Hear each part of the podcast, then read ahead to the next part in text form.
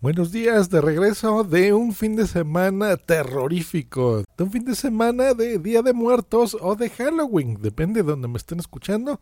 Que saludo desde aquí mucho a toda la audiencia de habla hispana de Los Ángeles, sobre todo en Los Ángeles me escuchan mucho, así que un abrazo a todos ustedes, espero que se le hayan pasado súper chido. Con los disfraces de, de Día de Muertos que son espectaculares por allá. Bueno, más bien allá de Halloween, aquí en México de Día de Muertos.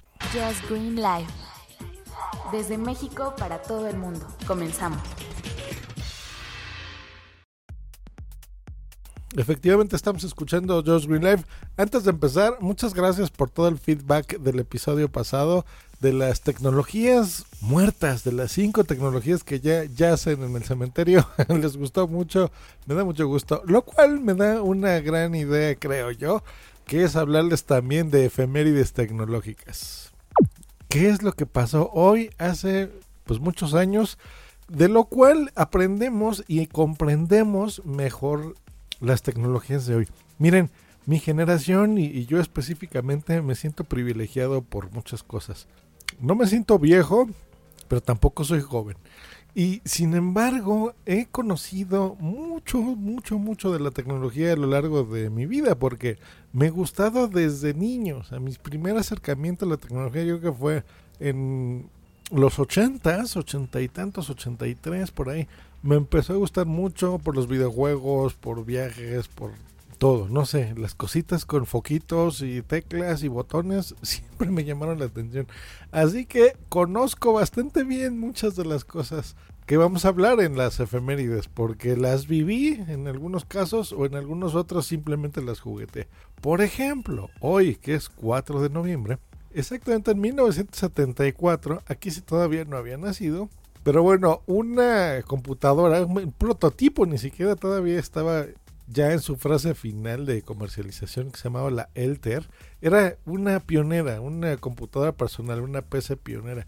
Pues bueno, en esa época pues, tú tenías que mandar los equipos a una sesión fotográfica. Pues en el Railway Express les perdió rumbo a esta sesión fotográfica el prototipo de la computadora. Imagínense qué horror. En 1993, también el día de hoy, el 4 de noviembre, Compaq ¿Se acuerdan de Compact? Yo tuve muchas Compact. Papi, ¿a ti te gusta hacer la, ¿La tarea? Sí, las matemáticas, la geografía, buscar en Ella sin enciclopedias. encontrar nada. Estudiar química para que la profesora no te pregunte. Quedarte sin dormir por hacer los dibujitos. Los dibujitos. Y los mapas. Los benditos mapas. ¿No te gustaría que tus hijos tuvieran mejores recuerdos de la escuela que tú? Compact Presario. Escribir la biografía de toda esta gente que no te Compact. Mejores respuestas. Si compras una Compact Presario, esta impresora se te va a hacer regalada. Sí, compra una Compact Presario y llévate la mejor impresora color gratis. Por eso es lo que les decía, de que a mí me queda muy bien este tipo de cosas viejas. Pues bueno, anuncia Portable. ¿Por qué era importante esto? Miren, IBM en esa época era el rey absoluto y era el que tenía el monopolio de las computadoras. Fue cuando hicieron los deals, los acuerdos con Bill Gates y MS2 corría por ahí. Pues bueno, Compaq lo que hizo fue algo muy interesante. Hacer una computadora que fuese portable, que fuese portátil. Ah, Si ahora ustedes buscan una imagen de la Compaq Portable, van a decir, bueno, eso no es nada portátil. Pero mire, tenía una, una curiosidad. Se inspiró en un CPU, ¿no? Recordemos los, los CPUs de las primeras computadoras, ahora son más verticales y bueno, ya en algunos casos inexistentes porque realmente van atrás de un monitor, ¿no? De, estos diseños todo en uno. Pero los que somos de, usamos computadoras de gaming PC o las armamos nosotros mismos, sabemos que es mejor usar un gabinete grande. Bueno, los primeros gabinetes en lugar de ser verticales eran horizontales.